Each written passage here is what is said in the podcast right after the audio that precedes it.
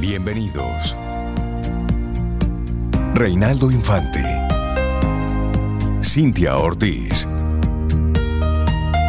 Sobeida Ramírez. En Camino al Sol.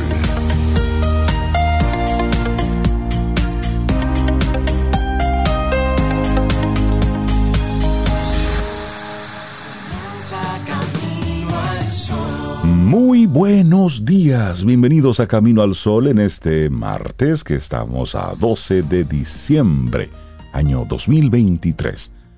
Buenos días, Cintia Ortiz, Obeida Ramírez y a todos los que conectan con nosotros. Buenos días, sí, es de día y estamos en diciembre. buenos días, Rey, buenos días, Cintia, Elizabeth, Loandri y todos nuestros amigos Camino al Sol oyentes. Eh, yo estoy bien hoy, sí, chévere, bien, martes. Hoy está bien. Sí, sí, sí. ¿Y tú, sí? Pasando revista Pasando tú revista. Sí, sí, sí, yo hago así, un check rápido. Una estoy bien también, sí. Qué bueno. Sí, qué sí, bueno. en esta pasadera de revista estoy muy bien. Gracias Sí, por sí, preguntar. Y espero que tú también, Rey. Buenos días. Yo estoy bien. Qué bueno. Sí, sí, sí, sí, sí. Qué bueno. Conectando temprano y, esperando un café que viene por ahí. Que Sí. ya está, ya está subiendo. Y esperando que tú, amigo Camino al Sol oyente, amiga que estás camino a cualquiera de las actividades que tocan hoy, pues bien, contento, con buena cara, tranquilo, agradecido de que se pudo poner un pie.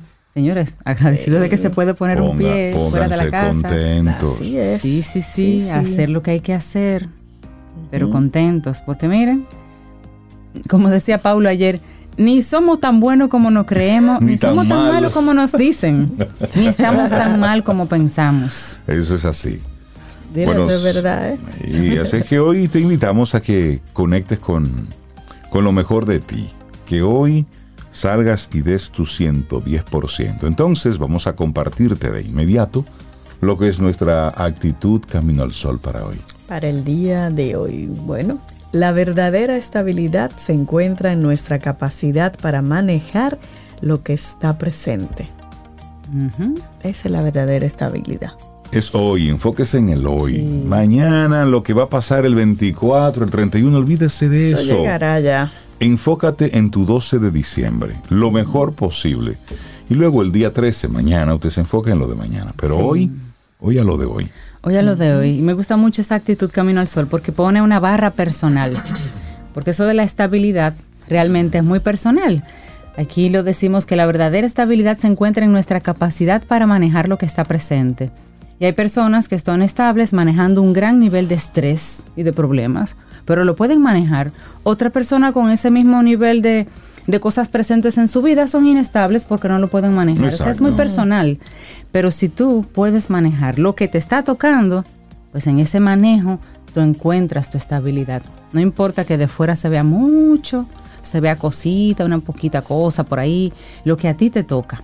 Eso es lo que tenemos que manejar. Sí, las personas que queremos como que manejar muchas cosas y que, bueno, es estable. ¿A qué costo? ¿A qué costo? Hay que ¿A ver también costo? eso, a qué costo físico, emocional y también de tu entorno, familia, amistades, porque a veces se sacrifican muchas cosas. Sí, sí, sí. Y a veces no se sacrifican, sino que hay una capacidad más elevada en algunas personas para manejar cosas y en otras más limitada. Y no pasa nada, sino que adhiérase a su barra, si esa es su barra, a- apéguese ahí para que se mantenga estable y lo que usted feliz. quiera en la vida. Claro que sí. Exactamente. Así es que hoy te, te- invitamos. Ay, ay, ay, cuando llegue eso, ese café. Que falta café, imagínate. Bueno, hoy es el Día Internacional de la Cobertura Sanitaria Universal. Previamente, en diciembre del 2012, la Asamblea General de las Naciones Unidas había aprobado una resolución para incentivar a los países a tomar medidas orientadas a avanzar hacia la cobertura sanitaria universal, un panorama en el que todas las personas deberían tener acceso a la sanidad de calidad y asequible. Mira, y hay otro día importante hoy también que, no sé, me, me llama la atención, me choca. 12 de diciembre, la fecha propuesta por Turkmenistán ante la ONU para que se declarara, oigan, el Día Internacional de la Neutralidad. Principalmente ¿Y porque este país se ha declarado como un estado permanentemente neutral, Ajá. lo que quiere decir que no entra en conflictos bélicos con ninguna otra nación del mundo ni apoya a aquellas que lo hacen, sino que prefiere quedarse siendo un mero observador de los acontecimientos.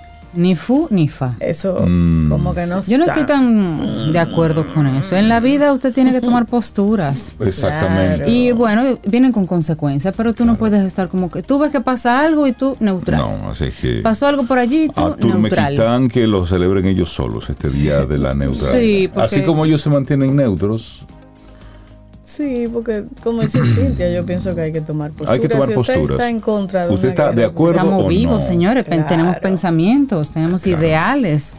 Mira, vamos a cambiar, porque hay otro día internacional también interesante, el Día Internacional del Lince Ibérico. El lince, que parece como un gato salvaje así. Es una fecha creada muy recientemente, apenas 2015, por iniciativa de la Consejería de Medio Ambiente y Ordenación del Territorio de la Junta de Andalucía de España. Y esto fue con la finalidad de visibilizar el peligro de extinción que acecha a esta especie. El lince ibérico es una especie protegida que ha pasado de la categoría en peligro crítico de extinción a la categoría en peligro de extinción. Se pretende sensibilizar y concienciar a la población pública acerca de los riesgos y amenazas que afronta esta especie. Es una especie mamífera, carnívora, de la familia Felidae, Lynx pardinus, y se encuentra geográficamente en la península ibérica, asentadas específicamente en Portugal y España. Es un felino de tamaño pequeño que pesa entre 9 y 13 kilos, con patas largas, cola corta. Parece un gato, Ujú. pero no lo es. No es un gato, es un lince. Es un lince. Aquí le dicen lince a otra cosa. Sí, otra cosa. ese, Al vivo, ese es un sí. lince. Ay, el- Mira, hay otro día que, eh, hoy 12 de diciembre se celebra, es el Día Mundial de la Disfagia. Y el objetivo esencial de esta fecha es dar a conocer un trastorno que afecta a un porcentaje importante de la población y que consiste en la dificultad para tragar la comida y las sustancias líquidas de manera natural y por lo tanto necesita de la atención inmediata de un especialista. Ay, sí. Yo no, Sí, ya lo había escuchado y escuchado. debe ser terrible porque es, está atentando directamente contra el instinto básico de supervivencia que supone comer. Porque hay algunas es una patología. por ejemplo, lo vivimos con mi madre, su Alzheimer, que es como que va en retroceso todo, ¿no? Lo, y llega un momento en que no saben y no pueden. tragar. Olvidan, olvidan, no sé No si pueden. será disfagia en ese momento ya que Exacto, se, pero se me, convierta. me, me acordó Pero sí, ese tema. Es una patología que dificulta la deglución de los alimentos e inclusive ingerir sustancias líquidas. Esto debido a un daño o alteración de orden neurológico que afecta de forma directa la cavidad oral, faringe, laringe y esófago. Y viene acompañado también de otra serie de sintomatologías como dolor al tragar los alimentos, porque la gente hace el esfuerzo, entonces le duele. Problemas respiratorios y lo más grave aún, presencia de desnutrición. Tampoco se de- pueden dejar de lado los trastornos emocionales que sufre el paciente, que lo llevan entonces al aislamiento y a problemas de socialización. Y la gente todavía dice, ¿por qué es que se produce la disfagia? Y puede ser diversas causas. Una de ellas se llama reisobeacalasia. Acalasia. Provoca que el esfínter no logre relajarse y no deja que los alimentos lleguen al estómago y que en su lugar suben de nuevo por la garganta. Mm, Terrible eso, acalasia. Sí, Otro de los motivos que desencadenan el problema es cuando el esófago, por falta de coordinación, se contrae varias veces de manera involuntaria. También si existe algún tipo de tumoración en esa región. Y la disfagia puede ser un padecimiento que se observa con frecuencia en personas mayores. Esto es debido a una deglución de los alimentos demasiado grandes, trozos muy grandes, que no pueden pasar directamente al estómago y quedan atrapados en la región del esófago o de la garganta. Así es que usted, póngase contento si usted lo que está es lidiando con su trabajo, con el jefe malhumorado, sí, sí. con el compañero incómodo. Póngase contento que no está lidiando con un tema de salud importante. Y si estás lidiando con un problema de salud, la atención médica, eso es lo importante. El, el atender lo que está ocurriendo. Por eso nuestra intención Camino al Sol de hoy, te la repito, la verdadera estabilidad se encuentra en esa capacidad de manejar lo que está presente. Es Así decir, es. hoy a lo que toca. Lo que toca. Punto. Olvídate lo que pasó, lo que pudiste haber hecho, lo que no hiciste y olvídate de lo que vas a hacer. Concéntrate en este hoy. Son Ah, las una- 7:13 una canción que minutos. decía, Lo que pasó, pasó. Ah, lo que pasó, Ya, lo pasó. pasó. Exactamente. Así con ese mismo ritmo. Es- Son las 7:13 minutos. Vamos a arrancar con música. Claro, y esta es la de día de, de ayer, eh, cuando se celebró el Día del Tango, fue ayer, ¿verdad? Es Ujú. martes, así es. Por una cabeza de la película Perfume, ¿te acuerdas de esa película tan bella? Perfume de mujer. Perfume de mujer. Con Al Pacino. Con Al Pacino. Bueno, esta es la versión que hace Andrea Bocelli. Y así iniciamos. Lindo día. Los titulares del día. En Camino al Sol.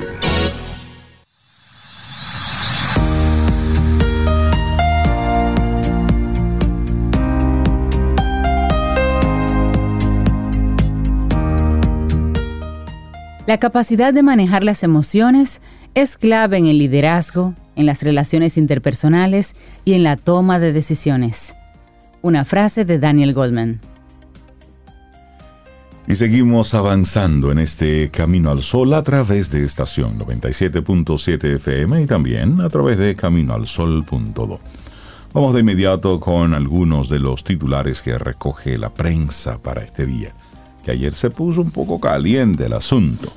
Con la sanción emitida ayer lunes por el Departamento de Estado de Estados Unidos, que impide la entrada del ex procurador de la República, Jan Alain Rodríguez, y su familia a esa nación norteamericana, son por lo menos tres los políticos y empresarios dominicanos que en los últimos seis años han recibido la misma sanción por vinculaciones en actos de corrupción. El primer en ser penado fue el empresario Ángel Rondón Rijo. En diciembre de 2017, Estados Unidos informó que tomó acciones en contra de personas que supuestamente habían cometido abusos contra los derechos humanos o actos de corrupción a nivel mundial. Y ahí entonces incluye al empresario Ángel Rondón, quien fue condenado por la justicia dominicana en mayo de este año a ocho años de prisión. Otro de ellos, el senador Félix Bautista, ¿lo recuerdan? Sí, sí, recuérdenlo.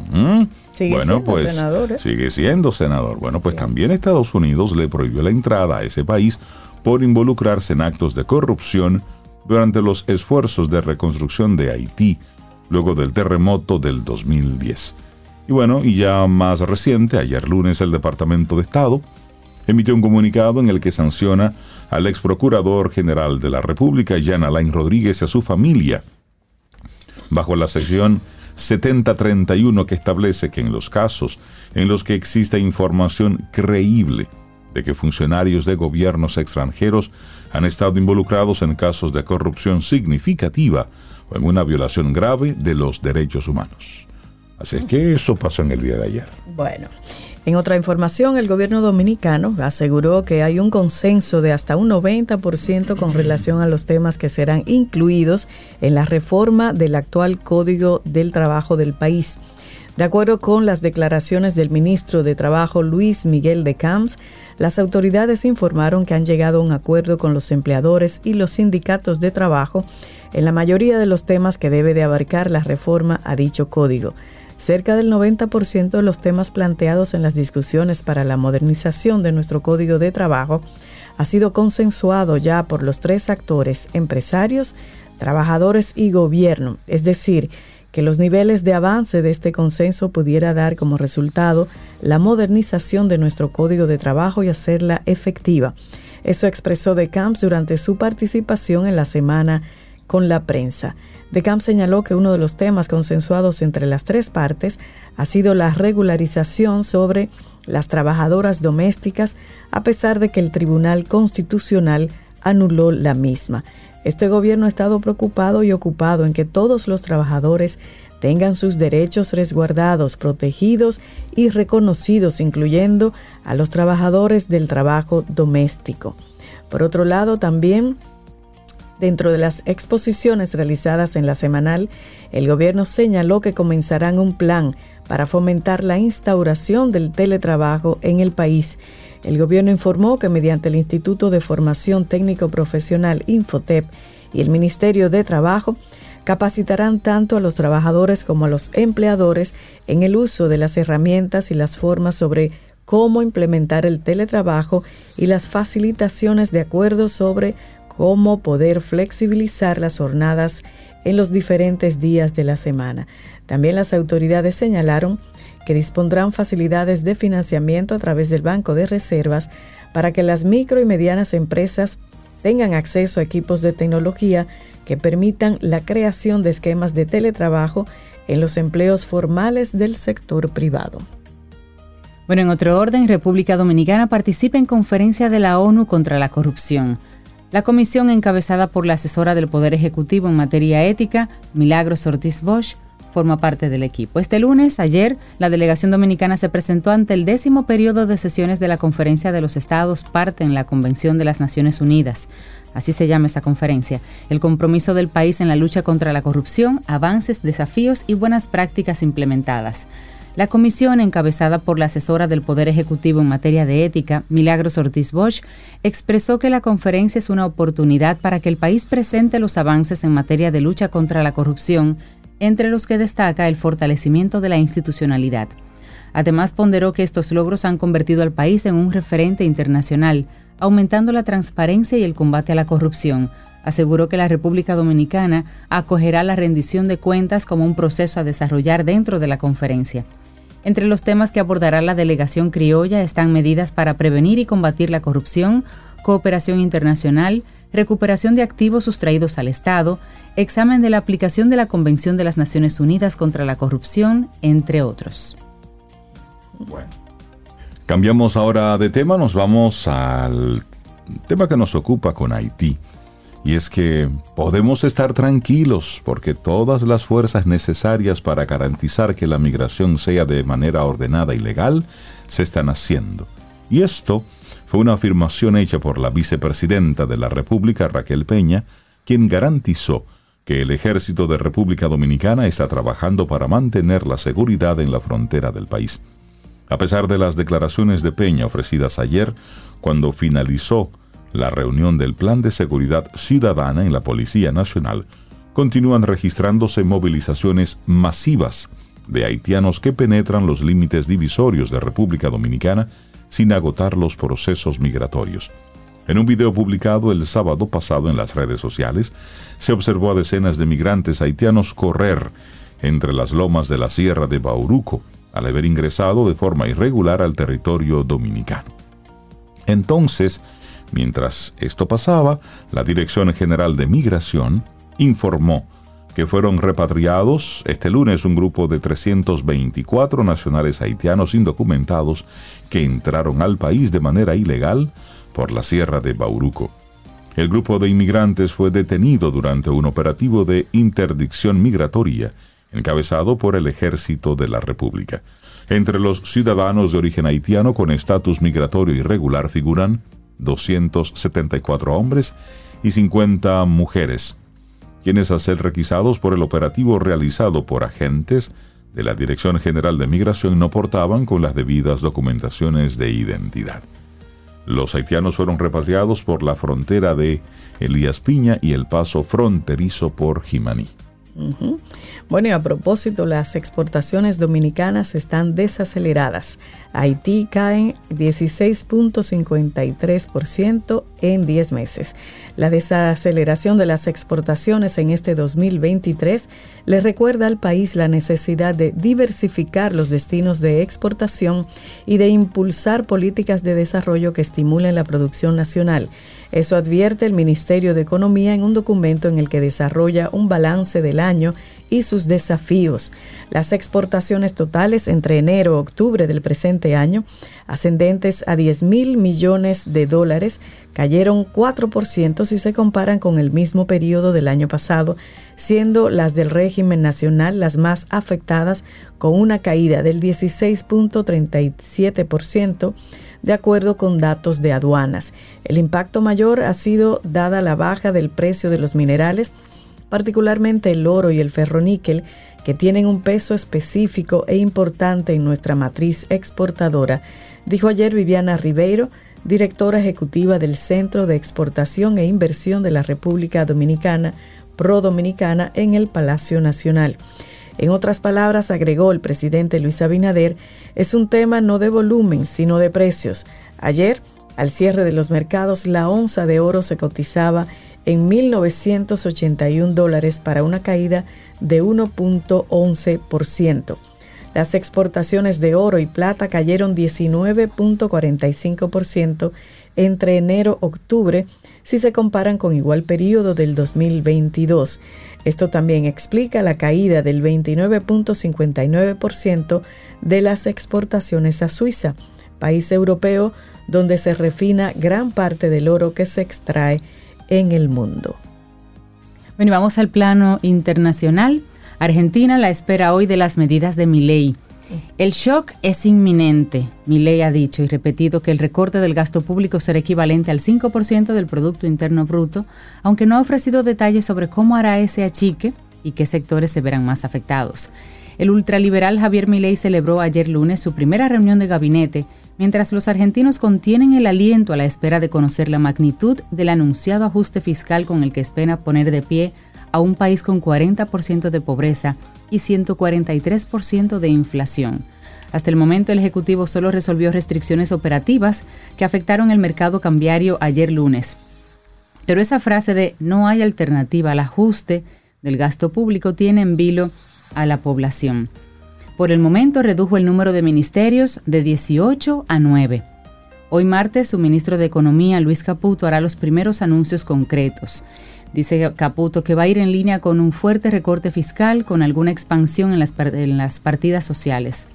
Algunas de las medidas que se esbozaron durante su campaña fueron, por ejemplo, la dolarización de la economía, el desmantelamiento del Banco Central, estuvieron ausentes en ese primer discurso del domingo. De todas formas, en minoría en el Congreso, se descarta que el primer paquete de anuncios se concentrará en decisiones que pueden ser adoptadas directamente por el Ejecutivo. No dejó dudas en cuanto a algunas cosas. Por ejemplo, dijo que a la profunda reducción del gasto del Estado federal se van a sumar privatizaciones de empresas públicas como la petrolera IPF para obtener recursos para equilibrar las cuentas públicas de un país eternamente deficitario. También ordenó revisar además los contratos en el sector público, que en Argentina representa más del 18% del empleo total, uno de los porcentajes más altos de América Latina. Al empleado público, dice él, al empleado público hay que ponerlo en valor. La mayoría de la gente que trabaja en el Estado es válida y necesaria. Lo que vamos a combatir es el empleo militante, el empleo que está por una cuestión política y que no aporta nada. Se van a revisar cada una de las contrataciones en virtud de encontrar contrataciones irregulares. Bueno, ya comienza el paseo de, Argentina en las manos de Milei. Por supuesto. Y, hoy. Que, oye que se están realmente así como esperando ya. Sí, los cambios. Habrá que ver qué va a pasar ahí. Bueno, y vamos a cerrar este momentito de información compartiendo un, un artículo que trata de analizar un poco a qué se debe, oigan bien, el desenfrenado nivel de consumo actual en Estados Unidos y por qué esto está desconcertando a los economistas. Sí, escuchó bien, porque a diferencia de tendencias pasadas, los consumidores de Estados Unidos están gastando niveles récord. Los economistas miran con sorpresa este fenómeno y están tratando de, de intentar pronosticar su punto final en un contexto de elevados tipos de interés escasos ahorros y una inflación agobiante, los estadounidenses están consumiendo con desenfreno. Solamente para que pongamos en contexto lo que pasó en la semana del Black Friday y el Cyber Monday.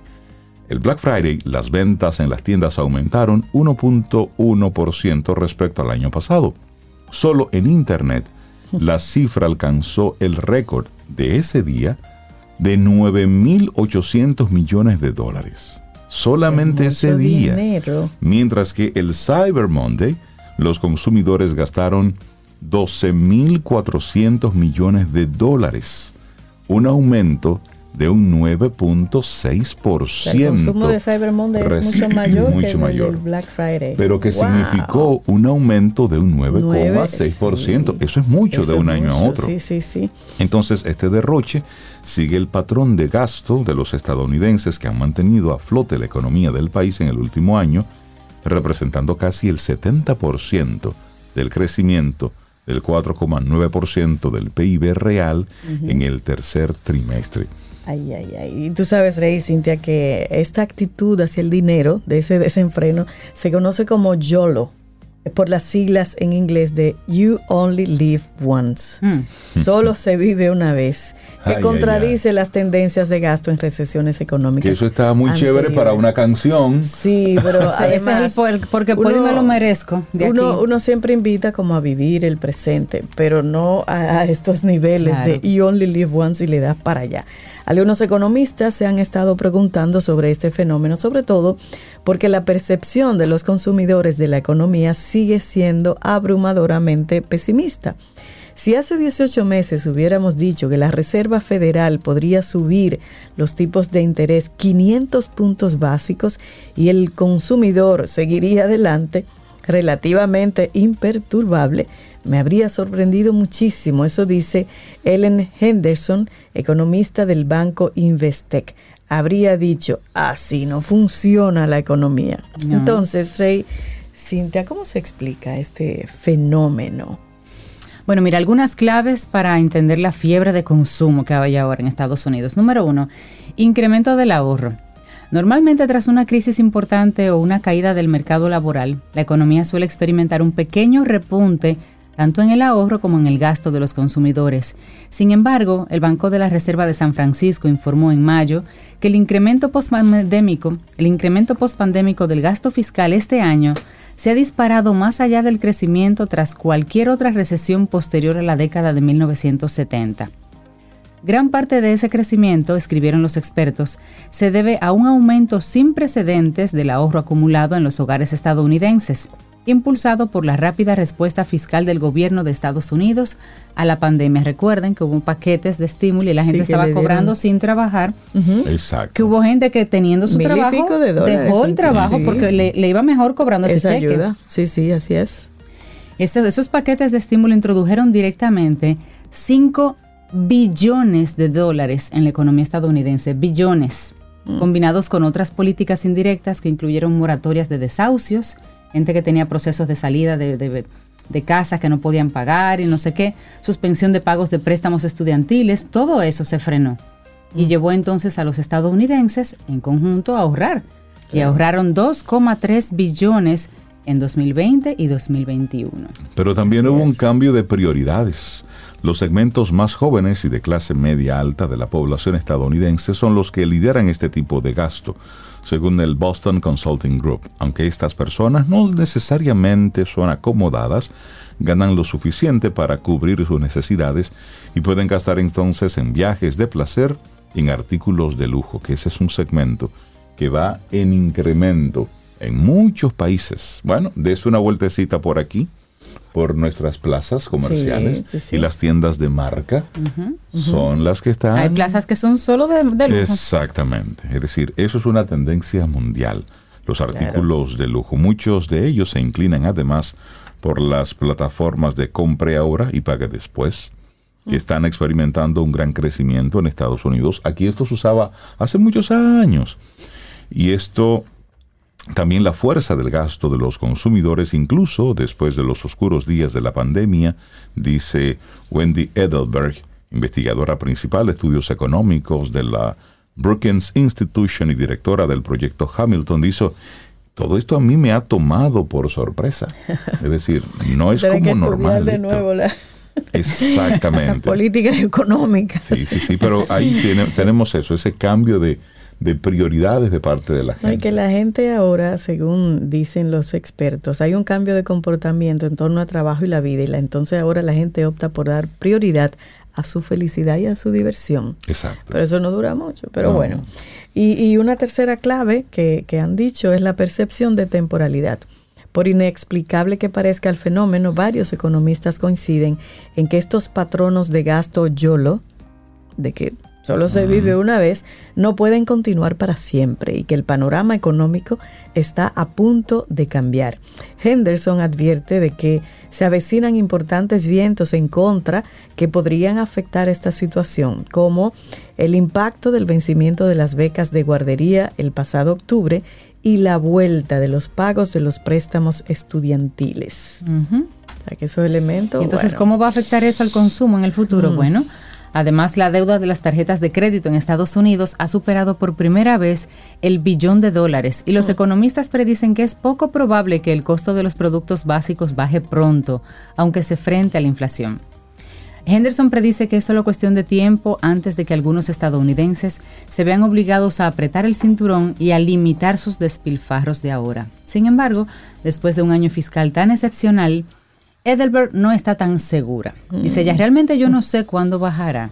Si tuviera que arriesgar, Edelberg dice que el cambio de comportamiento se producirá para finales de año. Sin embargo, afirma, sinceramente, no me sorprendería ser sorprendida. Claro. ya se sorprendió y le compartimos esto porque precisamente en esta época donde es posible que tengas más dinero disponible para, para compras y gastos, Observa bien cómo estás manejando tus finanzas. Observa bien, porque esto puede dar al traste de tu estabilidad el próximo año. Entonces, es. para observar, puedes hacerlo, pero realmente lo necesitas, es algo importante para ti, te planificaste para esto. Porque recuerda, el comercio siempre va a estar apelando a una emocionalidad para que tú compres y gastes lo que realmente no, necesitas. Exactamente. Y eso en Estados Unidos, pero recuerden que estamos cerquita y cualquier cosa allá nos impacta. Las actitudes se van contagiando. Y aquí estamos también. Si no, veamos lo que está pasando. Claro, en ese Black Friday. Estos son algunos de los titulares que te compartimos aquí en este Camino al Sol. Laboratorio Patria Rivas presenta En Camino al Sol, la reflexión del día.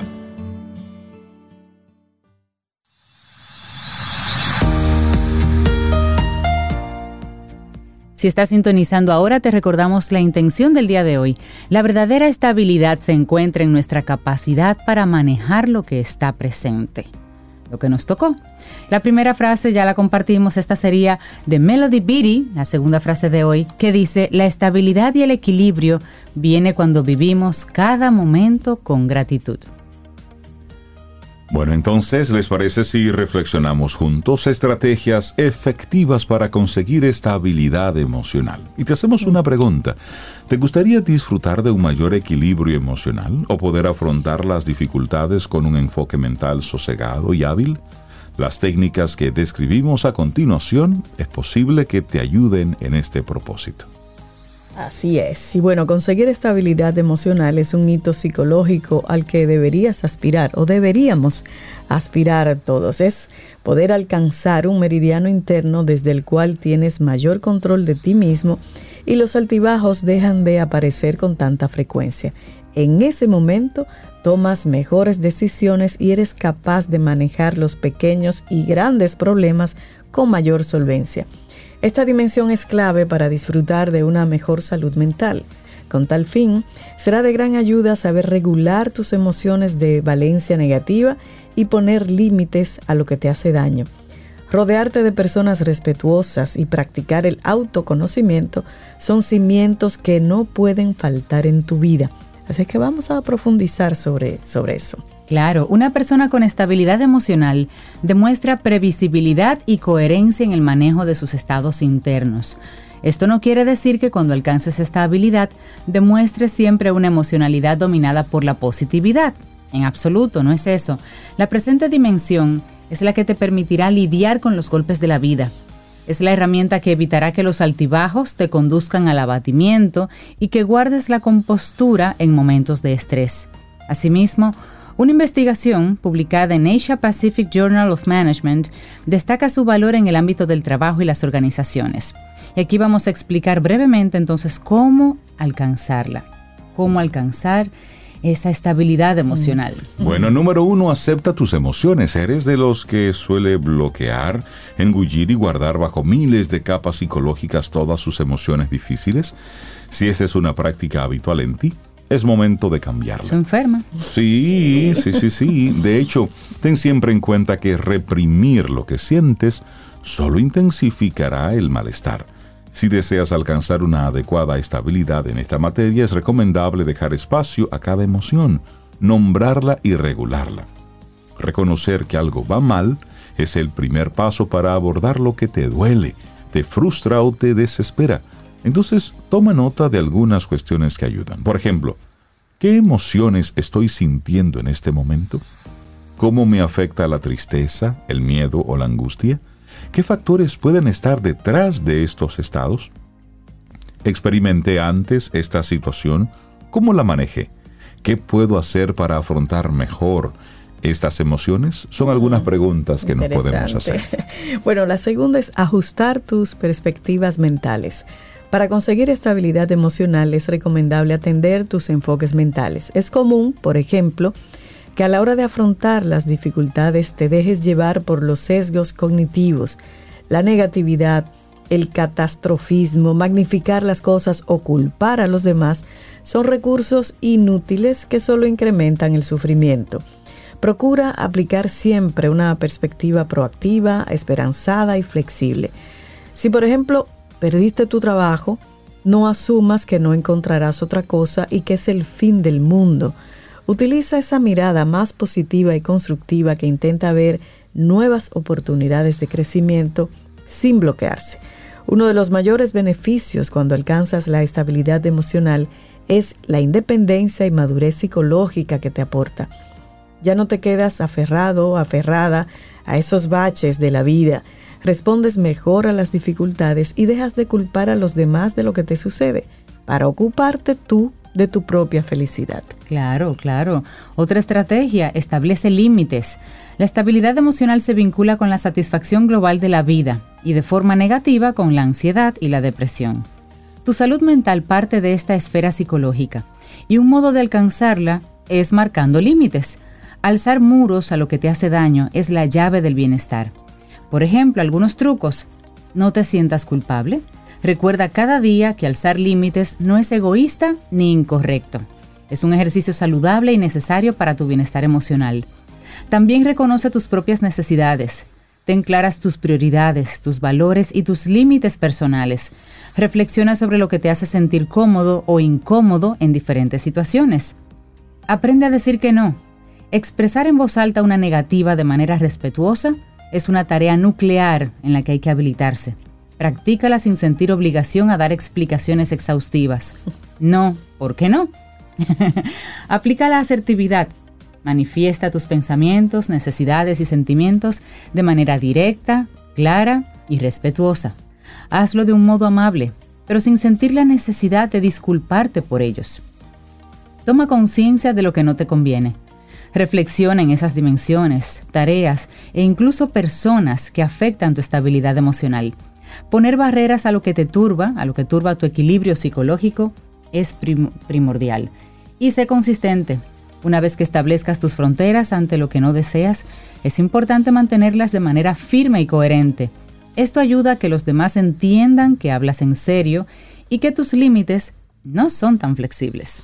Así es, y luego crea una estructura vital. Para conseguir estabilidad emocional es necesario disponer también de una estructura vital. Pero, ¿a qué nos referimos con esto? Es fácil de entender. Si tu día a día está marcado por una falta de rutinas, de ausencia de hábitos y si careces de propósitos, tu mente no sabrá qué aferrarse.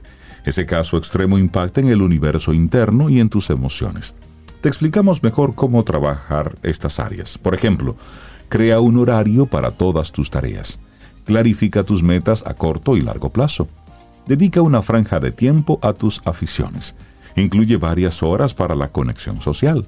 Añade al horario rutinas diarias de ejercicio físico.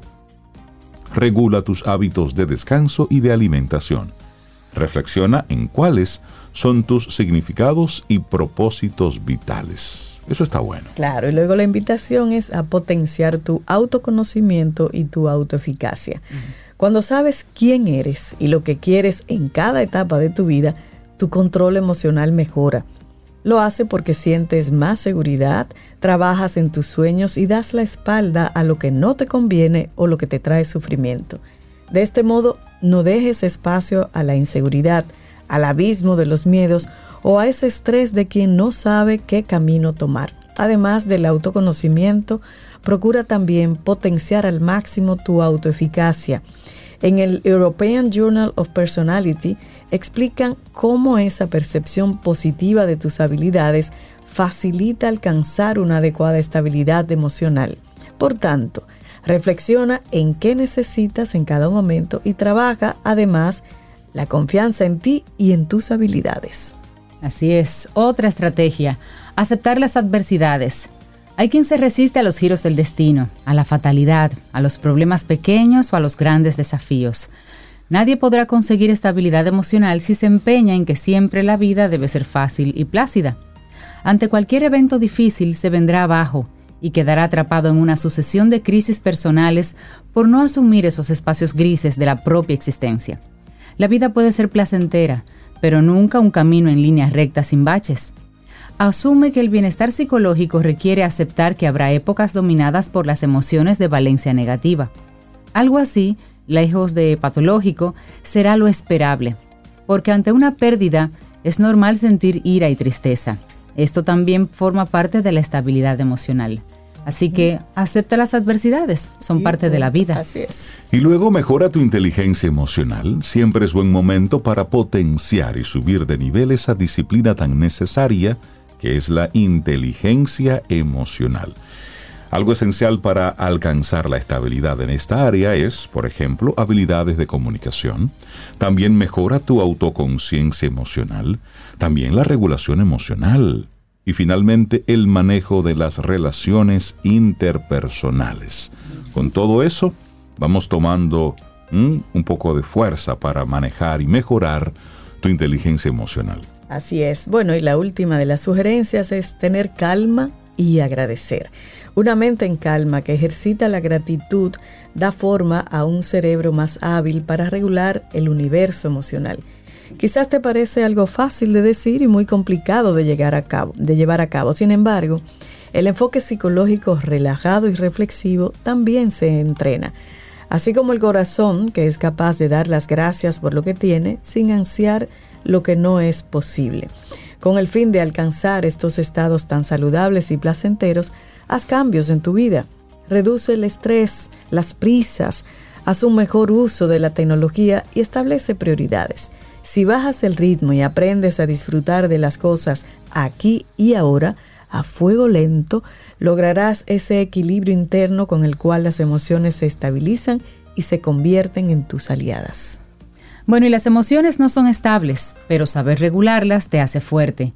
El mapa de las emociones humanas es muy diverso y experimentarlas todas es parte de lo que eres. Sentir rabia, amor, pánico, melancolía o efusividad es normal.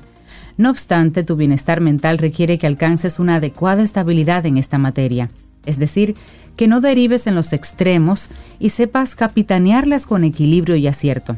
Asimismo, recuerda siempre que fuerte no es quien más soporta o reprime lo que siente. La auténtica fortaleza reside en transitar por cada emoción y regularla de forma adecuada, sin dejarse arrastrar por esos estados más adversos y difíciles. Finalmente, ten en cuenta que si te es complicado alcanzar esa estabilidad, siempre hay profesionales que pueden ayudarte. Claro que sí. Ocho estrategias efectivas para conseguir estabilidad emocional. Esa ha sido nuestra reflexión en Camino al Sol. Laboratorio Patria Rivas presentó En Camino al Sol, la reflexión del día. Para iniciar tu día, Camino al Sol.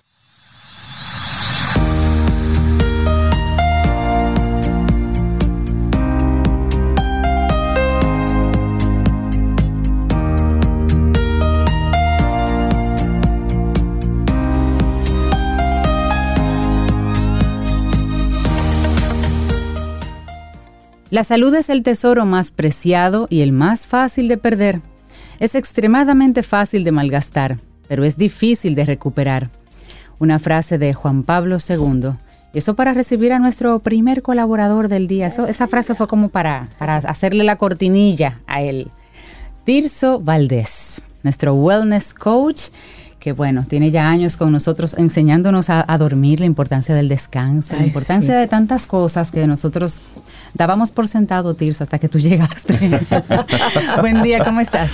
muy bien, muy bien. Encantado de saludarles aquí, darle los buenos días a los Caminar Solo oyentes también. Gracias, Tirso. Sabes que he pensado mucho en ti, Tirso, en estos días, en el último mes, porque hubo cambios en mi día a día, en mi vida.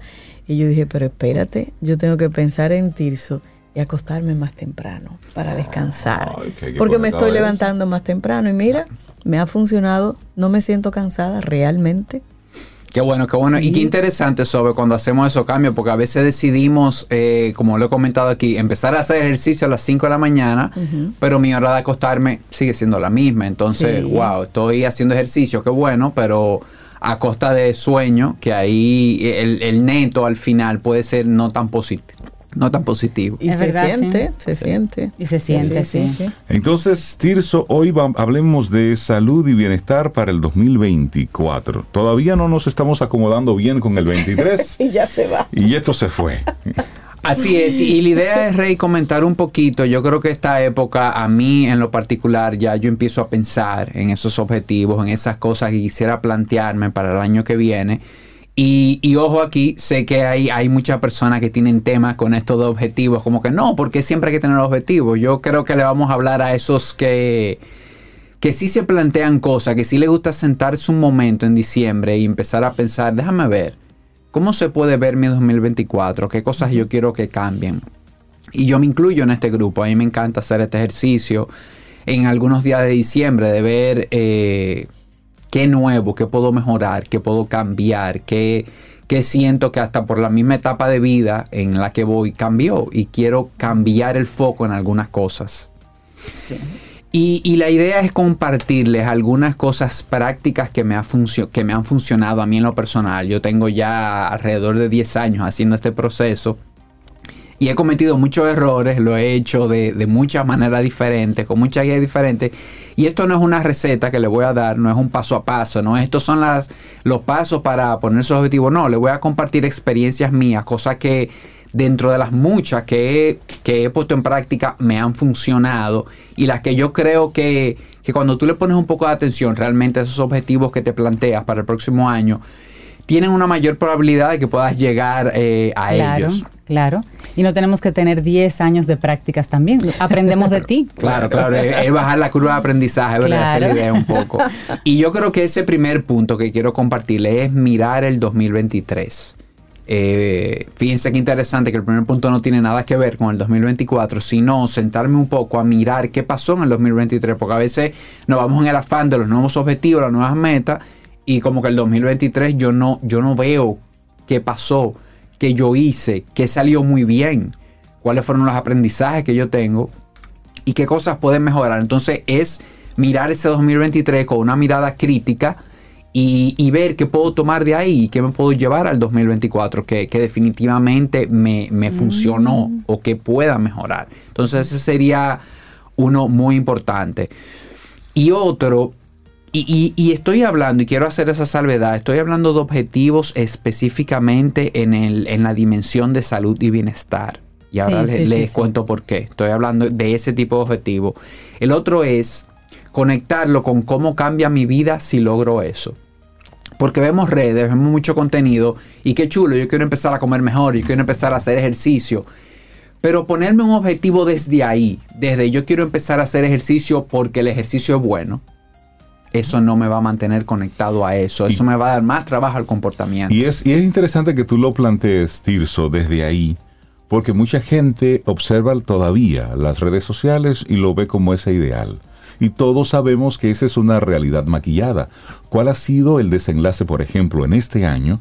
De muchos de esos influencers y esas personas que se pasaban todo el día mostrando un estilo de vida saludable, como lamentablemente su salud mental los llevó por otro lado. Entonces teníamos jóvenes de 20, 25, 30, 40 años que fallecían de un momento a otro y tú te, preguntabas, pero, pero esta joven tenía un estilo de vida saludable, y lo que se pasaba era el día entero dando recomendaciones, sugerencias, motivando a otros. Sin embargo, ¿qué estaba pasando por su cabeza? Porque me, y por eso digo que me, gusta lo que planteas, porque estamos hablando de algo integral. Porque el cuerpo, mire, por más ejercicio que usted haga, eso se va a degenerar en su tiempo. Porque el cuerpo, eso es lo natural. Claro. Pero debemos cuidar ¿eh? nuestra mente en ese camino, en ese proceso. Totalmente, algo integral y algo individual, diría yo, es darle tu sabor y ver cómo a ti eso te va a funcionar y de qué manera te va a funcionar, porque es como digo, las redes sociales y toda la información que hay es un punto de partida que te abre la mente, te da una idea, pero ya de ahí debes darle tu sabor. Entonces, ese punto es muy importante. Yo quiero empezar a hacer ejercicio para qué? Que cambie en mi vida, que cambie en mí. Yo quiero empezar a comer mejor, quiero empezar a dormir mejor pero lleva eso a, qué cambia en ti. ¿Cuál es el beneficio para ti específicamente? Para que no lo veas desde la actividad como tal de hacer ejercicio, sino de que voy a tener salud, que voy a evitar tal problema o que voy a verme. Exactamente. Y lo dejas de ver como una cosa más que hay que hacer. Entonces le quitas esa, esa, ese tema de carga, de, de, de otra Es un regalo para mí. Claro, claro. Exacto. Entonces, yo creo que este es el más, el más importante, señores, y es a los objetivos de salud y bienestar no le pongas fecha, por favor. No le pongas un, lapso de tiempo. O sea, no digas, yo quiero conseguir este cuerpo en tanto tiempo. Yo quiero dormir bien en tanto tiempo. Yo quiero... Quítale el tiempo. Quítale el tiempo. Enfócate en lo que debes hacer, en las acciones y ponle una frecuencia, tres veces a la semana, dos veces, la que tú decidas y agéndalo que eso se ve en tu agenda, porque hay gente que tú le preguntas, eh, tú tienes objetivos de salud y bienestar, ¿cómo va eso? Sí, sí, sí, todo bien. Y tú le miras la agenda y, y por ahí no se ve nada que tenga que ver con eso. Entonces, agéndalo, ponle una frecuencia y enfócate en ser consistente ahí. Olvídate que si es en tres meses, en dos, en seis, eso va a llegar. Porque si tú estás accionando de una manera consistente, no hay forma que, no llegues a ese resultado en términos de salud, cuando estamos hablando de salud.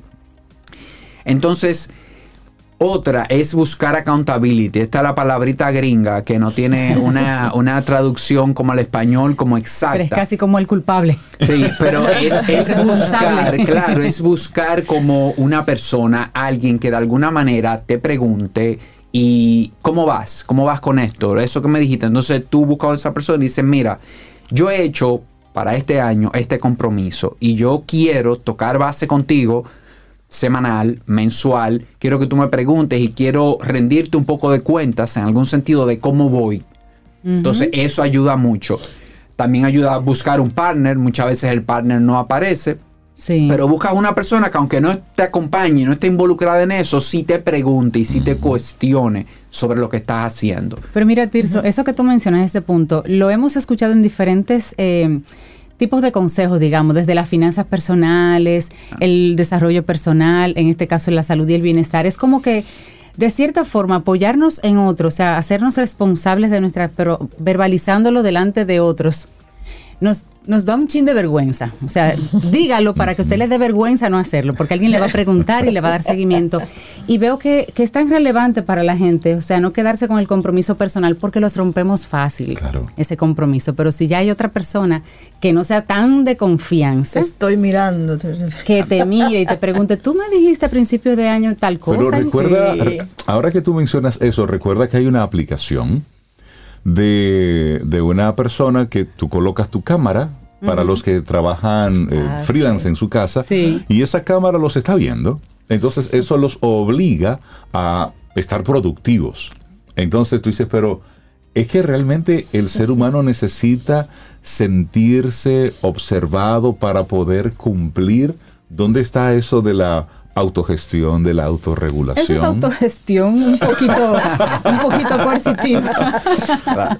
Sí, definitivamente ayuda, ayuda. Hay algo del ser humano que en algunos aspectos necesita rendirle a algo. Que rendirle cuentas a alguien. Rendir cuentas a alguien de, de, alguna forma Pero es muy honesto y muy humilde tú saber que solo tú, tú puedes fallar y buscar un elemento así, sea una aplicación o una persona para que te ayude. Eso, eso requiere mucha, mucha humildad y mucha valentía. Tú saber que eso es parte de tu autogestión, ponerte algo así para ayudarte. Totalmente, totalmente. Y eso que dijiste de las finanzas personales, y quiero hacer la aclaración, por eso dije salud y bienestar, estos pasos, por eso que dijiste de las finanzas personales, porque ahí sí va, puede haber una línea de tiempo. Porque si yo tengo una deuda y debo pagarla antes de un tiempo, ahí sí no puedo. Entonces, a eso me estoy refiriendo también con a los de salud y bienestar, no le pongas tiempo porque en el 85% de los casos yo quiero empezar a comer bien, a hacer ejercicio, a dormir mejor, no es porque tengo un problema. Sí hay gente que tiene una condición y debe hacerlo ya con otro sentido de urgencia. Pero en la mayoría de los casos esto no es el caso, es por algo que yo simplemente decido y que yo quiero. Entonces, no lo lleves a, a ese tiempo en que entonces no veo el resultado y ahí me desmotivo y ahí suelto. Y también ahí viene la culpa. Claro. Es decir, porque cuando siento que fallé, viene el látigo. Entonces eso no ayuda al proceso. Claro. Totalmente, totalmente. Otro, otro punto muy importante es revisar el ambiente en el que tú vas a realizar ese comportamiento. Es decir, yo quiero empezar a comer mejor. ¿Cómo está mi despensa y mi nevera? ¿Cómo está mi casa? ¿Qué hay a la mano siempre? ¿Qué es lo primero que yo veo cuando tengo hambre? Sabe. revisar ese, ese ambiente y si voy a hacer ejercicio, buscar un lugar en el que yo me sienta cómodo. Si yo no soy de gimnasio o si yo soy de gimnasio, buscar un gimnasio en el que el ambiente me sienta cómodo. El ambiente va a ayudar muchísimo al comportamiento y eso lo pasamos por alto. Si yo quiero dormir mejor, definitivamente si tu habitación está dispuesta eh, de una forma que invite al descanso, que, que esté la cama bien, que no haya muchas televisiones grandes y aparatos electrónicos, vas a dormir mejor. Y este ambiente, quiero decir que no nada más es limitarlo al ambiente físico, sino a las personas, de quién te vas a rodear. Puedes buscar un grupo de apoyo, puedes buscar una comunidad, buscar gente que esté en eso y de quién a quién tú le vas a comentar ese, ese objetivo que tienes y, y de qué personas te vas a rodear. Eso es muy importante también. Otro punto es un término que yo casi he acuñado que se llama progreso mínimo viable. Progreso mínimo. Progreso viable. mínimo viable. Y es que todo lo que vayas a hacer en salud y bienestar debe ser progresivo. En este tipo de, de objetivos, el ir de 0 a 100 es lo que más puede desmotivarte. Porque te vas a dar cuenta que es pesado, que no se puede hacer. Es esta persona que lleva una vida sedentaria y que se despierta un día y dice que quiere correr 10 kilómetros al mirador. Correcto. Entonces, Sí. no, eso no es para mí, Después eso es pesado. se ya, me el duele todo. uno. Claro, eso no es para ti, porque de la cama a correr 10 Tú kilómetros. sabes la gente que está lesionada por eso. Exactamente. Por ese ímpetu. Sí, sí, sí. El ímpetu en general no es buen consejero. Claro, entonces el progreso mínimo viable es ir progresivo. O sea, si tú eres sedentario y quieres hacer actividad física, quizás tu, tu punto de, de inicio es empezar a caminar. Caminar media hora, 20 minutos y, y ir por ahí. Y esto aplica a todo en alimentación. Si yo no estoy prestando atención a alimentación, yo no puedo de buena primera, "Ah, no, yo soy vegetariano ahora y solamente como tal cosa. No. Enfócate, claro, de tus tres comidas al día, Sí. enfócate en hacer una. exacto. Una que, que tú digas, mira, me senté intencionalmente, diseñé el plato, por ejemplo, y comí y bien. Y ya, empieza Exacto. por ahí. Y las otras, síguelas como tú normalmente las haces. Y es importante que tú lo recalques de esa forma, Sí. Tirso, porque no hay prisa. Es decir, esa meta te la estás poniendo tú contigo, con un objetivo. Entonces, primero no tienes que demostrarle nada a nadie. Número dos, hermano, todos sabemos cómo termina todo esto. Que hay que pasar por caja. Entonces, número tres, bájale la presión. Punto. Es decir, es como enfocarnos, como muy bien dice el- la, la intención del día de hoy. Enfoquémonos en el hoy. Hagamos el ejercicio de hoy ser lo más saludable posible. Si tú consumes alcohol, por ejemplo, de forma regular, bájale. Si tú consumes mucho mm, sustancia nociva, cigarrillo, bájale un poco. Dulce, bájale. Bájale un poco. Es decir, tú mismo regulándolo, pero desde esa intención, porque al final lo que tú estás haciendo, eso solamente te interesa a ti y te importa a ti. Exacto. Es decir, es importante que lo tengamos claro eso. Y no hay una competencia, nadie te está midiendo. Si tú lo logras en junio, no, no te van a dar una medalla ni un trofeo. O sea, es igual, es tu vida, es un cambio que tú quieres en ti. Y la verdad que no importa cuándo llegue, lo importante es que llegue y que tú estés accionando para eso. Ya el resultado cuando llegue, tú te despegas de ahí y cuando llegue, bien, lo recibes y, y para adelante. Me gusta, me gusta. Buenísimo. Y, y ya el último que quería compartirles es no dejar todo para enero. Es el, el ser humano está cableado de una manera, yo no sé, que siempre queremos comenzar la dieta y las cosas buenas los lunes. Yo no sé por qué no se puede comenzar un domingo o un viernes. O sea, es como O que está, miércoles. prohibido. la semana, no sé y a veces este comportamiento me lleva a cosas peores. Y es que, ok, voy a comenzar el lunes. Pero como ya el lunes no lo hice, martes, miércoles, No, no, pero ya estamos a mitad de semana, vamos a moverlo para el otro lunes. Y entro en ese juego de Sí. mover. No, entonces, ahora en diciembre, yo sé que es una época de fiesta, de celebración, de disfrute, pero empieza a practicar, empieza a ensayar, porque al principio esto se ve un poco desordenado y tiene que verse así. Todo cambio al inicio tú estás confundido, no sabes bien cómo hacerlo, te sale mal. Y tú estás buscando no desmotivarte también. Entonces, coge diciembre como ensayo para que ya en enero haya cierto aprendizaje, empieza a ensayar, coge, déjame ver, hoy voy a hacer esto, a, ver cómo me va, déjame ver en qué horario que a mí me conviene hacer esto, déjame ver cómo, cómo yo me puedo preparar para este tipo de cosas y empiezas a ensayar ahora en diciembre, bueno, y ya en enero puedes arrancar con, menos fricción, diríamos. Claro, y también yo, yo siempre he dudado de esas dietas donde, o dietas y o programas donde tú tienes un día libre para tú hacer todo el desorden que tú quieras. Para mí eso es poco práctico porque te está dando a ti como una especie de caramelito, como si tú fueras un muchacho. Y no, si, ya usted decidió un estilo de vida distinto, hermano, adopte ese estilo de vida. Y si tienes un desliz porque te comiste un postrecito adicional, ¡ey, sin culpa! Totalmente, y creo que eso, Rey, yo soy igual que tú, yo, yo yo cuando digo voy a hacer algo, tengo, tengo que hacerlo así, pero me he dado cuenta que hay algo de personalidad ahí. Porque he tenido clientes incluso que le funciona eso de, un día hacer lo que... Y se mantienen... Hay algo psicológico que, que el darse ese permiso ese día los mantiene on track. Entonces yo vuelvo ahí lo que te funcione, lo que te funcione a ti, conocerte, porque también hay gente que ese día lo que hace es que lo echa para atrás. Exacto. Porque lo vuelve a conectar con lo de antes. Entonces ya lo que habías logrado. Ya se fue. Ya se fue. Entonces es conocerte y ver cómo, cómo tú funcionas a nivel mental en cuanto a esto de ponerte objetivos y de seguir un plan que tú mismo te, te trazaste. Tirso Valdés, salud y bienestar para el 2024. Vaya organizando, ¿eh? La loca de la casa, póngala en su sitio para que en vía de consecuencia te ayude a tu mantener. Y tengamos un buen 2024. totalmente, totalmente. Y decirle a la gente, señores, no es, no se pongan objetivos solamente de alimentación, ejercicio. Por favor, incluyan el sueño. Vamos a dormir bien, incluyan meta de que mi, mi, mi calidad de sueño debe cambiar en este 2024. Yo tengo que empezar a dormir mejor. Tirso Valdés, gracias por todos los regalos que nos diste durante todo el año. Gracias por tus contenidos, por la forma en cómo preparas cada uno de tus temas. Muchísimas gracias por ser parte de esta familia de Camino al Sol y desearte un feliz cierre de 2023. Y nos vemos entonces en la temporada número 12 de, Camino, al Sol. Buenísimo. Bueno, no, gracias a ustedes de verdad por el espacio y de verdad que uno siempre que viene aquí la, la, paso muy bien. De verdad que compartir con ustedes es, es, muy fácil. Siempre aquí hay una buena, buena vibra. Así que igual les deseo que la pasen súper bien este diciembre y bueno, nos vemos ya en el, en el 24. Así, es. Feliz Navidad. Un abrazo. Hasta luego. Tomémonos un café. Disfrutemos nuestra mañana con Rey, Cintia, Soveida en camino al sol.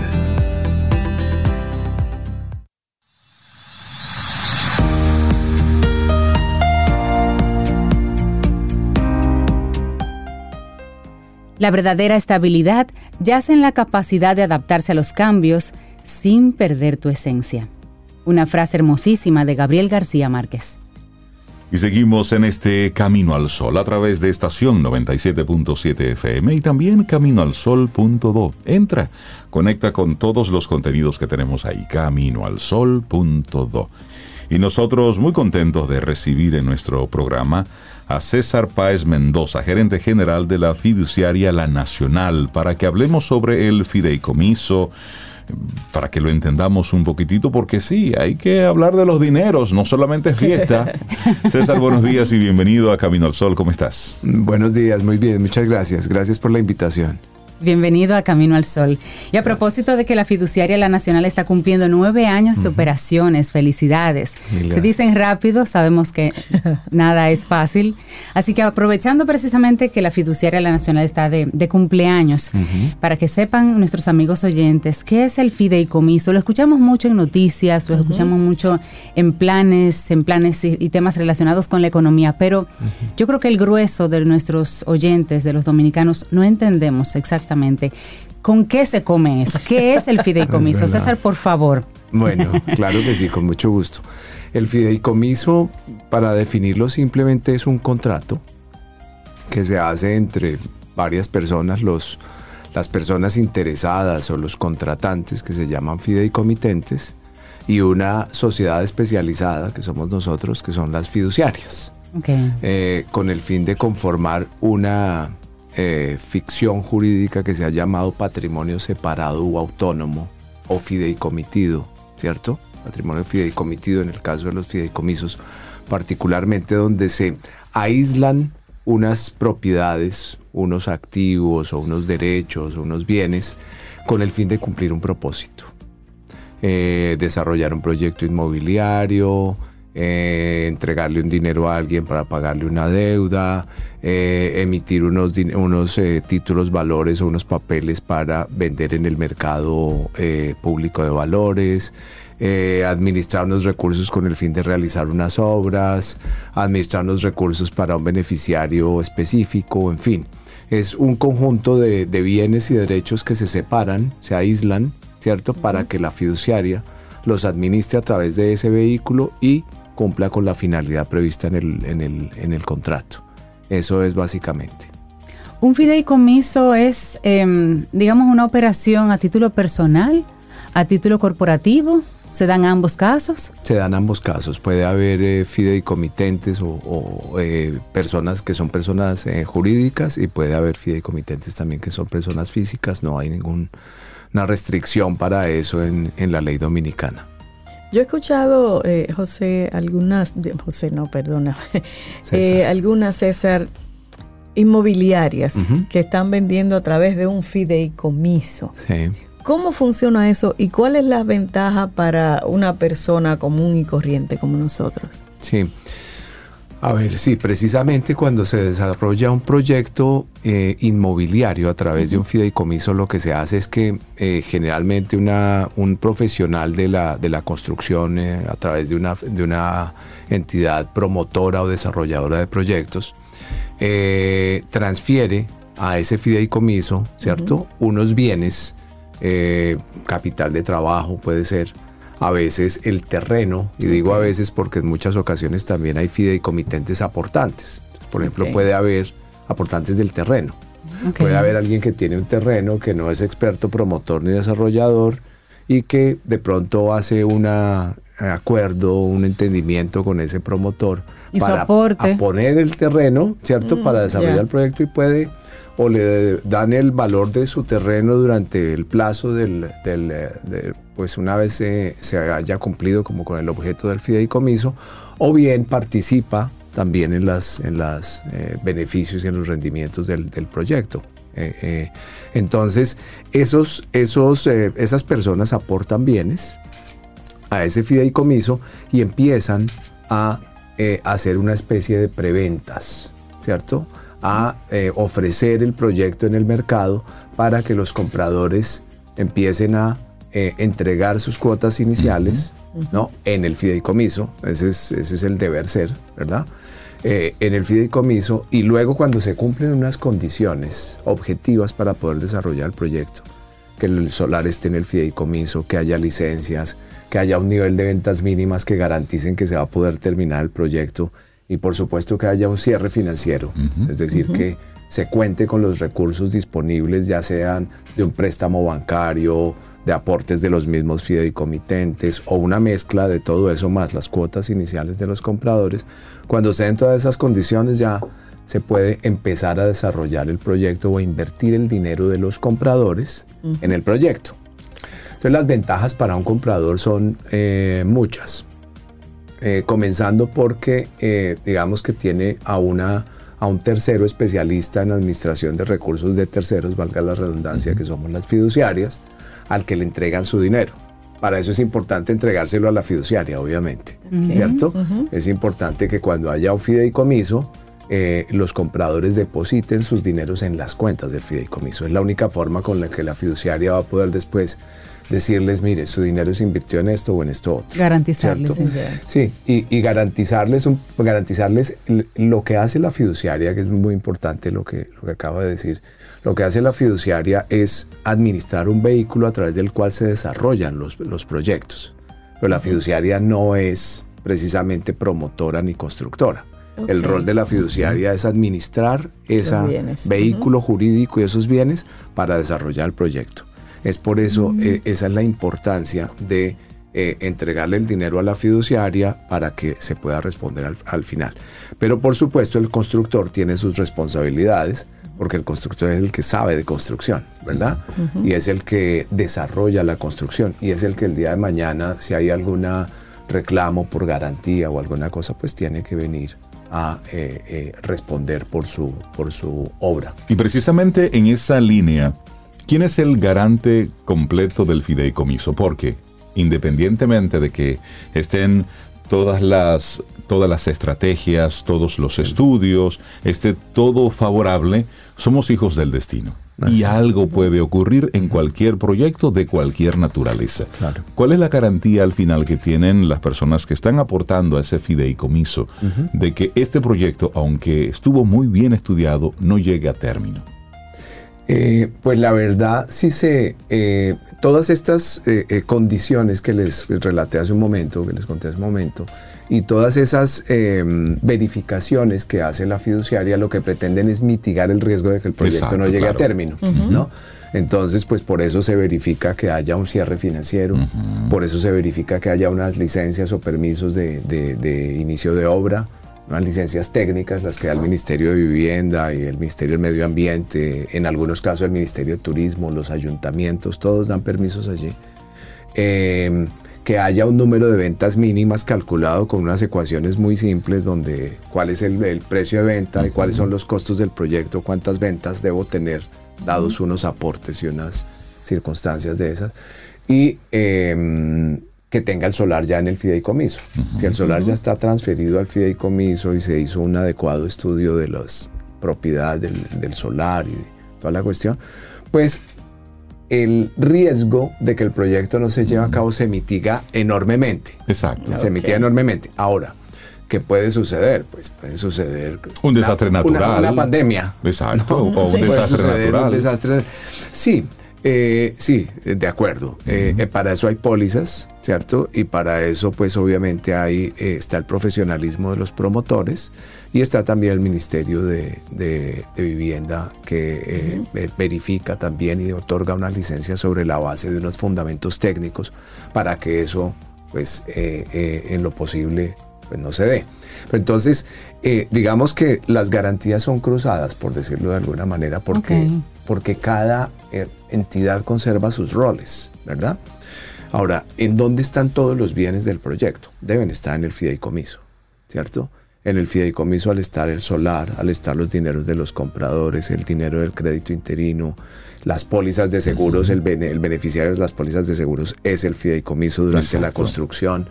Eh, el vehículo que debería se o que está hecho para mitigar los riesgos y de alguna manera eh, eh, garantizar eh, eh, eh, que, se, le, que se va a llevar a cabo, pues es el mismo fideicomiso. ¿sí? Pero como bien decía, hay que tener en cuenta que cosas pueden pasar. un desastre natural, un terremoto, una, en fin, cualquier cosa. Y ahí la fiduciaria tendría que empezar a administrar ese control de daños a ver cómo, qué, en qué circunstancias queda cada proyecto para ver cómo se puede llevar a cabo. Esperemos que eso no pase, nunca. Estamos hablando con César Páez, gerente general de la fiduciaria La Nacional, que está cumpliendo sus nueve años. ¿Cómo ha sido este proceso, este recorrido de estos primeros nueve años? Es decir, ¿cómo el, dominicano ha aceptado esta figura? Sí. Yo creo que vamos por muy buen camino. la sociedad dominicana en general ha venido conociendo cada vez más acerca del fideicomiso y cada vez más se desarrollan más proyectos y no solo proyectos inmobiliarios, sino de otro tipo a través de fideicomiso. El fideicomiso es una figura muy versátil. El camino ha sido, no ha, no, no, ha tenido, no le han faltado sus dificultades, obviamente, pero también... Como todo. Eh, como todo, exactamente. Pero también se ha venido eh, progresando muchísimo eh, por las autoridades, por las mismas fiduciarias, por los mismos fideicomitentes en el conocimiento del, servicio y en la versatilidad del servicio para poderle sacar eh, provecho, porque el fideicomiso se puede usar, como les dije yo, pues aquí en República Dominicana se está, se está utilizando para la administración de recursos públicos, se está utilizando para el desarrollo de proyectos inmobiliarios, se está utilizando para eh, llegar al mercado público de valores, se está utilizando para garantizar y servir de fuente de pago de obligaciones bancarias, mm. eh, se está utilizando para administrar eh, recursos de planificación sucesoral, se está mm. utilizando para temas filantrópicos, en fin, eh, es supremamente amplio, es una figura, la verdad, muy versátil y eso la hace divertida. ¿No? Eso la hace, divertida, sí.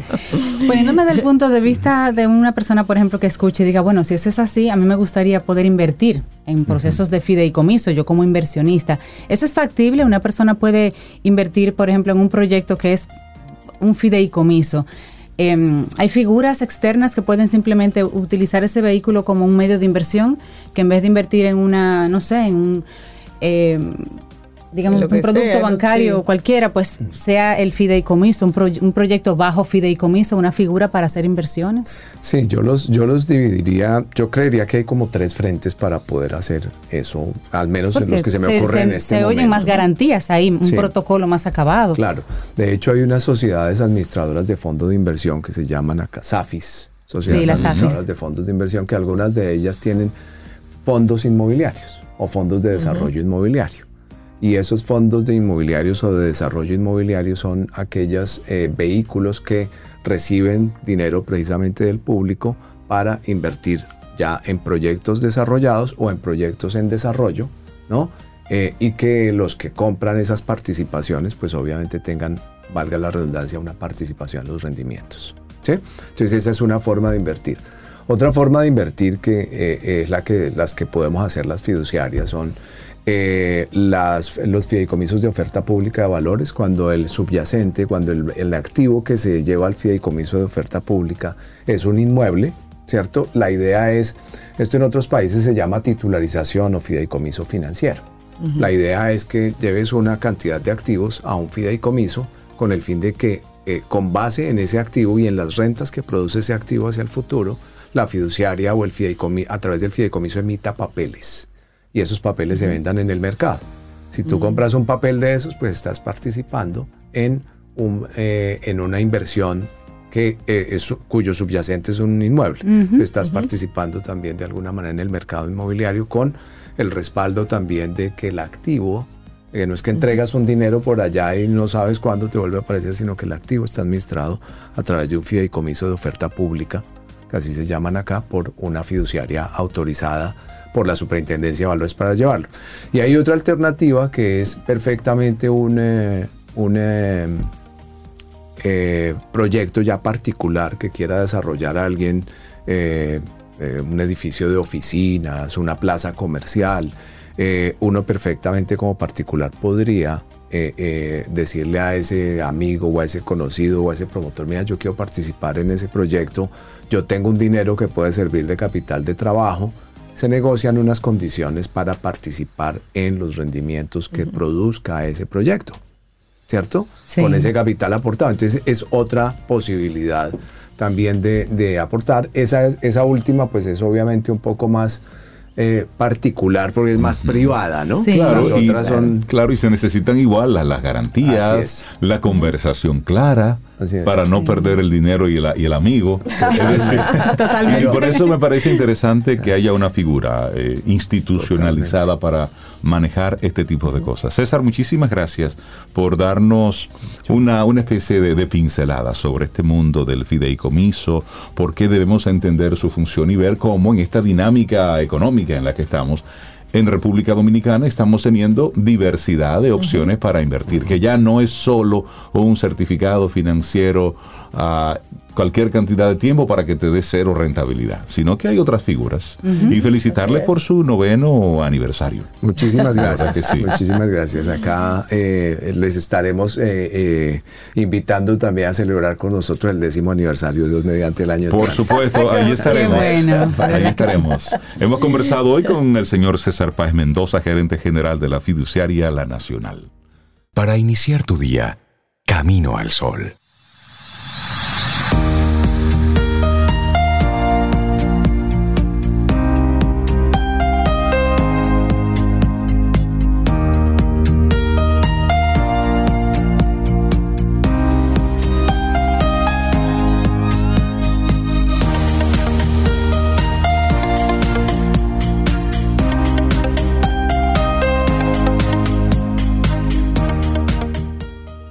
La vida es como montar en bicicleta. Para mantener el equilibrio, debe seguir adelante. Esa frase se atribuye al maravilloso Alberto Cortés Rey. Así es. Me recuerda entonces esto de, de, un paso adelante, conectarlo con nuestro próximo invitado, porque si tú estás corriendo y se te olvida dar el próximo paso, te vas de bruces. Entonces, darle los buenos días y la bienvenida a José Paulino, presidente de la Fundación Viejas Glorias Runner. Ya usted sabe lo que esto significa. Buenos días y bienvenido José a Camino al Sol. ¿Cómo estás? Estamos bien, buen día. Gracias por la invitación aquí a su programa, a su plataforma. Claro que sí, José, bienvenido siempre. Hablemos de, de, Viejas Glorias Runner. Ustedes tienen un encuentro navideño el próximo domingo 17, pero hablemos de esta fundación, Viejas Glorias Runner. ¿Quiénes Sí, componen eso? ¿Son Viejas Glorias?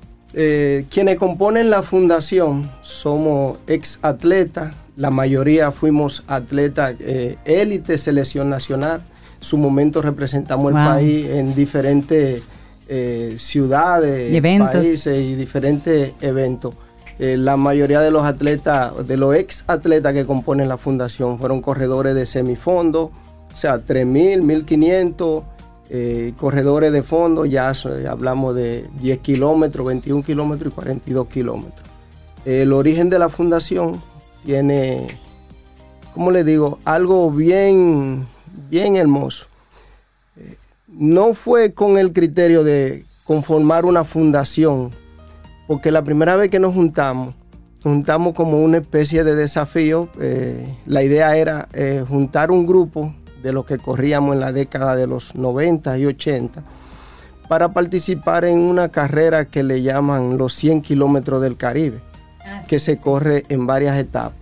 Eh, nosotros no pudimos eh, concretar, concretarlo, creo que el evento se suspendió ese año, pero decidimos hacer un encuentro y nos juntamos en diciembre. En ese mismo encuentro decidimos invitar ex atletas que fueron contemporáneos de nosotros, eh, vinieron algunos compañeros del extranjero. Entonces ustedes saben que el atleta normalmente después que termina su vida útil, sobre todo el atleta de fondo, Exacto. pasa Sí. por ciertas dificultades económicas. Sí. Entonces la idea de juntarnos ese año fue para nosotros poder ayudar a esos compañeros Mm. con, con su cena de Nochebuena. Eh, sí. en La primera vez que nos juntamos fue un domingo 20 de diciembre, eh, 2017 creo que fue. Entonces de ahí, eh, cuando eh, repartimos las canatas que dimos, le hicimos un reparto de dinero en efectivo, entonces surgió la idea de uno de los compañeros que tuvo la iniciativa de conformar, eh, de juntarnos, que es el señor Mauro Hernández, de hacer un, un, una acción caritativa, porque hay una persona que toda su vida ha trabajado en el Centro Olímpico, José Mateo, un señor que, que vende frío frío en el Centro Olímpico. Entonces, eh, era una persona que cuando uno iba a entrenar al Olímpico, la mayoría de los atletas nunca tenían con qué desayunarse, ni con qué Ah. volver a, a hidratarse, porque nosotros tomábamos agua de la llave.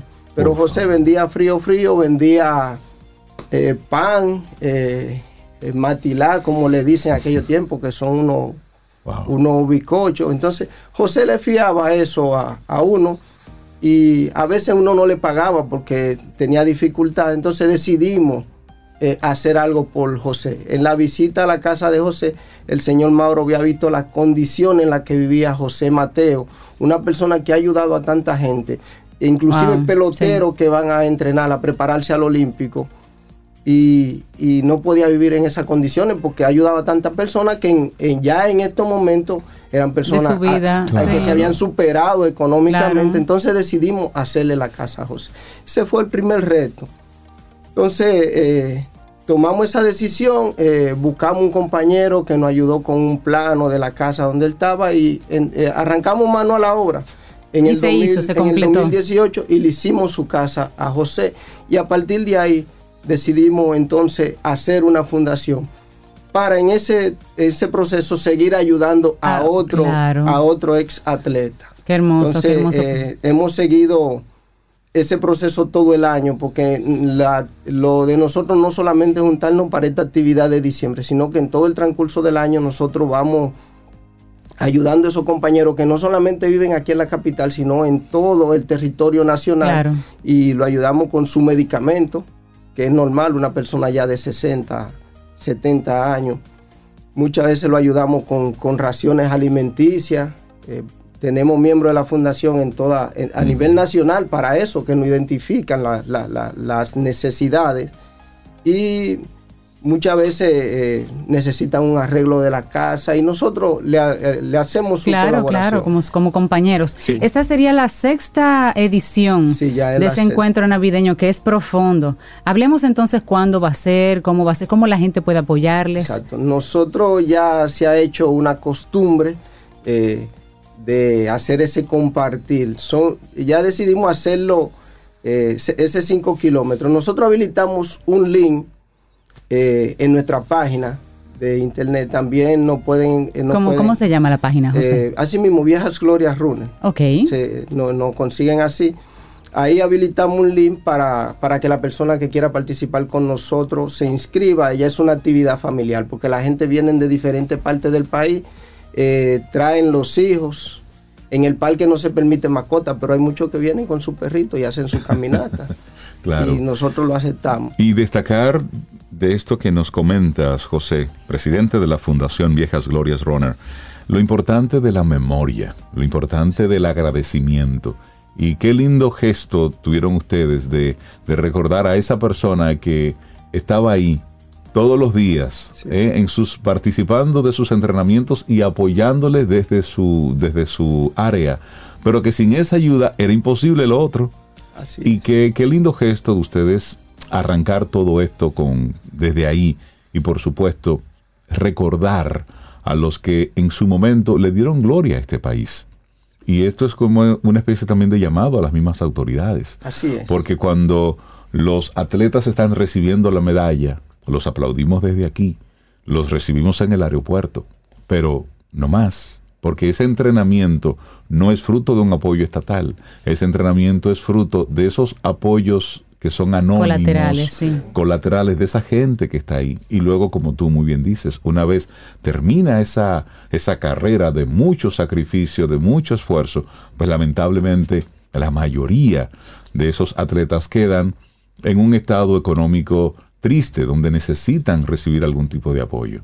Sí, eh, recalcando o enriqueciendo lo que usted lo que usted aporta, que eso es la esencia de la actividad de nosotros, es que nosotros tomamos una parte de la actividad para reconocer a algunos ex atletas que tienen mérito suficiente ya para estar hasta en el Salón de la Fama de aquí. Eh, nunca han sido reconocidos. Nosotros ese día los reconocemos. Usted tiene su propio salón de la fama. Eh, bueno, eh, Muy bien. Su propio reconocimiento pudiera ya está ser. bien. Nosotros le entregamos su reconocimiento y a los que a los que lo necesitan también eh, le facilitamos su bono para que puedan eh, tener su cena navideña, porque esa es la esencia eh, de nosotros, tratar de reconocer el que nunca ha sido reconocido Es ni eso. recordado. Vamos a recordar que este domingo 17 de diciembre está entonces este evento navideño profundo para ayudar a ex atletas en condiciones precarias de economía durante estas fechas navideñas. La gente entonces puede entrar a la página web de ustedes que es. viejasgloriasrunners.com Sí. y ahí hay un link donde la gente puede hacer sus aportes. Exacto. No, no para hacer el aporte, el link es para que se inscriban en la actividad. Perfecto, Pero ahí en la página de nosotros están los mecanismos, está Buenísimo. nuestra cuenta de banco, que el que quiera también hacer una donación, claro. que muchas veces sucede, Todo eso es necesario. eh, nos aporta y nos ayuda para el evento. Muchísimas el evento de sí. nosotros eh, tenía la, tiene la característica de que un- eh, ahora estamos cobrando 500 pesos de inscripción, pero las versiones anteriores eran gratis. Cobramos esos 500 pesos de inscripción para Y eso poder... es simbólico. Exacto, algo simbólico y que también haga un compromiso al que al que eh, Como ya pagó, que vaya. que vaya. espacio y pueda ir. porque supuesto. muchas veces bien. la gente se inscribe, no ocupa el espacio y, Y luego no va. Y Claro. luego no va. Darle las gracias a José Paulino por lo que están haciendo y por supuesto a, a ti junto con todo el equipo de la Fundación Viejas Glorias Runner. felicitarles por esta, por esta iniciativa y ojalá que mucha gente se, se anime a estar apoyándoles. Oh, Muchísimas gracias. Gracias a, ustedes, gracias a ustedes por el espacio y están invitados a participar con nosotros este domingo 17. Muchísimas gracias. Gracias, José. Y Lindo así día. llegamos nosotros al final de nuestro programa Camino al Sol por este martes, mañana miércoles. Si el universo sigue conspirando, si usted quiere y nosotros estamos aquí, tendremos entonces un nuevo Camino al Sol. Y nos vamos con música. Nos vamos con música. Aquí tenemos a Hello, darkness, Pentatonic. my old friend. Ah, me encanta. I've come Hasta mañana. Lindo día. Aquí termina Camino al Sol. Pero el día apenas comienza. Vívelo Camino al Sol.